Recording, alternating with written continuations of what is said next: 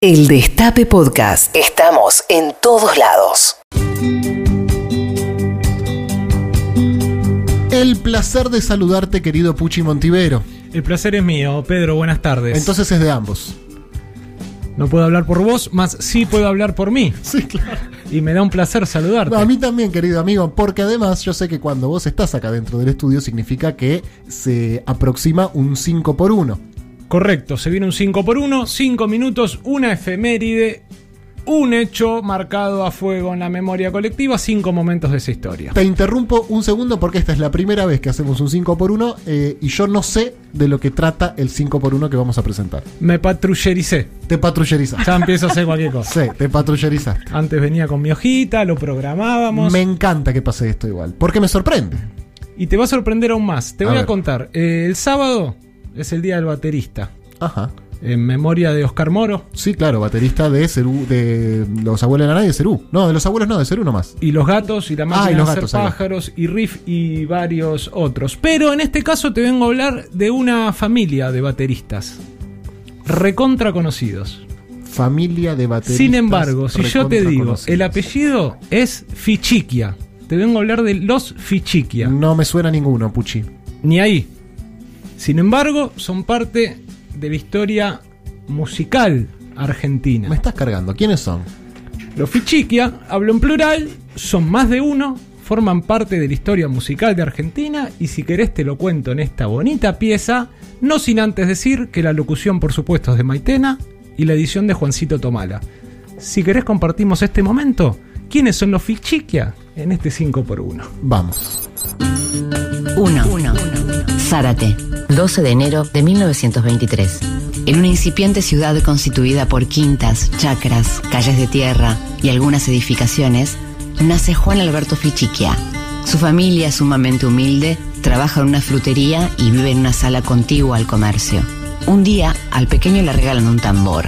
Se entusiasma y ese interés artístico sumado a las horas que pasa en la calle le generan la amistad de dos hermanos, Homero y Virgilio. Se apellidan Expósito y sus padres tienen una confitería. Entre mesas y mozos, los tres chicos forman un improvisado grupo. Comparten discos de jazz. Lo que hace Benny Goodman lo cautiva y comienza a ensayar los primeros covers. A falta de una batería, los interpreta sobre una mesa con escobillas. Tiempo después, le prestan unos palillos. Más tarde, un tambor. Un día a Fichiquia le llega el dolor. Muere su padre y debe ayudar activamente en el mantenimiento de la casa. Consigue trabajo en un frigorífico y con esos pesos que gana y ahorra se compra su primera batería en cuotas. 2. Buenos Aires, 1942. Juan Alberto Fichiquia gana espacio en el ambiente musical de la región. Muchos destacan su talento, en especial la notable habilidad y velocidad de su mano izquierda para darle al parche. Es el tango la melodía que le ofrece su primera aparición importante. Miguel Caló lo convoca para grabar la milonga Azabache. Convencido de que su vida es la música, comparte escenario con Troilo, Darienzo y Pugliese. Pero no todas son buenas. Una tarde, al aire libre, un borracho se le acerca, ve el instrumento y le pregunta: ¿Con esto puede tocar tango? Claro que sí, responde. Entonces toque. No, solo no puedo, necesito acompañamiento, explica. Entonces esto no sirve para nada. Y le tira la batería al río. Ese es el final de sus primeros platillos. Pero no todas son malas. Un día se hace amigo de una joven actriz.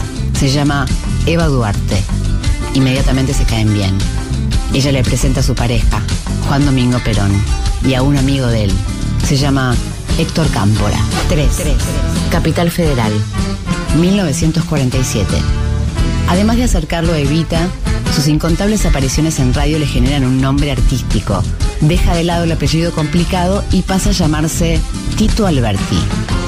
Con la batería amplía el repertorio. No solo toca tango, sino que ahora ejecuta con maestría el jazz.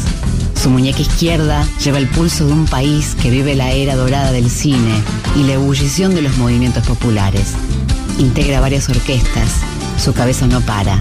De repente se le ocurre una canción con un registro totalmente diferente. Es un tanto extraña, piensa, por eso debería estar destinada a un público infantil. Es sobre un elefantito que para llamar a su mamá mueve las orejas. La titula El elefante trompita. 4. Plaza de Mayo. Primero de mayo de 1950. Tito Alberti toca con su orquesta Jazz Casino en el acto masivo que conmemora el Día Internacional del Trabajador. Su presencia es un éxito. El gobierno peronista, atento al sentir popular, lo volverá a invitar para esa fecha durante cinco años consecutivos. Protagonista del momento histórico, Tito es uno de los impulsores de la normativa para que en las salas de cine sea obligatorio incluir actuaciones en vivo. La llaman Ley de Número Vivo y constituye un importante factor en la promoción del arte nacional.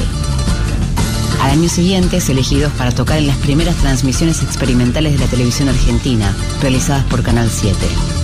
Con audacia, ya en la segunda mitad de la década del 50, incluye en su repertorio ritmos caribeños, lo que genera un extraordinario suceso público. A esta altura, es considerado un pionero. 5.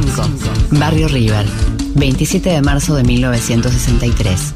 Tito Alberti y su orquesta lideran los bailes populares y en especial los carnavales. En ese marco nace su hijo, Carlos Alberto Fichiquia. En la casa de Victorino de la Plaza Ibarilari, la música está presente. Por eso a los seis años el nene comienza a estudiar batería, aunque recién de adolescente le toma cariño al instrumento que Tito deja de tocar por problemas físicos.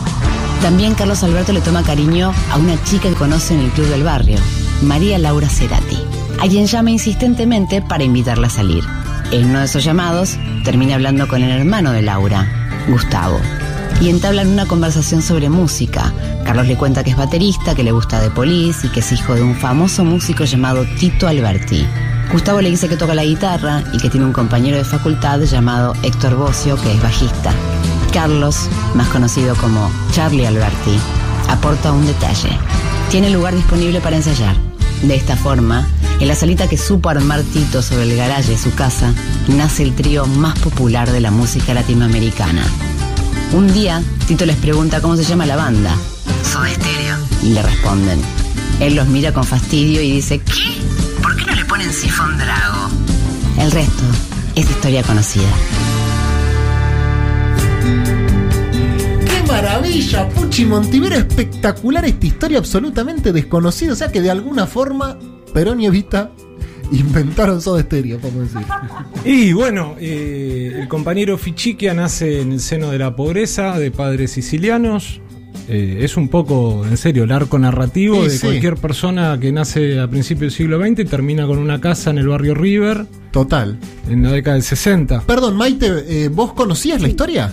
Sí, no, no, no, parte- la historia de la parte de Perón y Evita no la conocía. Claro, la precuela no la conocías. Sí conocías la historia de Charlie, digamos. Sí, la historia de Charlie y también la de que fue compositor del Elefante Trompita. Yo eso Eh, no sabía. Se habla Pará, el padre fue el, padre. El Se habla mucho del meme, perro grande, perro chico. Total. Acá tenés perro grande y perro chico. Total. a morir. Sabés que en la casa que era de Tito Alberti, que después la vendió, hace un par de años la legislatura porteña Museo. no puso una placa, Acá se juntaba Soda Stereo. claro, y habían escrito Soda Stereo con E, estaba mal escrito. Es verdad, me acuerdo de eso, boludo. Después lo habían tenido que, que corregir. Estéreo con E, ¿qué ves? Eh, Tito después, eh, además de Charlie, tuvo otro hijo. No hice hincapié porque Charlie es el baterista Andrés, Claro. que había formado parte de, algunas bandas también. Y Charlita nunca se llamó Fichiquia. No, Se quedó con Alberti. se quedó como un Charlie Alberti. Qué espectacular historia, desconocida para mí y calculo, intuyo, sospecho, para gran parte de nuestra audiencia. Si te parece bien, nos podemos ir con algo de lo que hacía Tito con Jazz Casino. Que hacía jazz, argentino. El tema justamente se llama El jazz me entristece. Qué hermosura. Acá en Patrulla Perdida, 5 por 1 para todos y todas.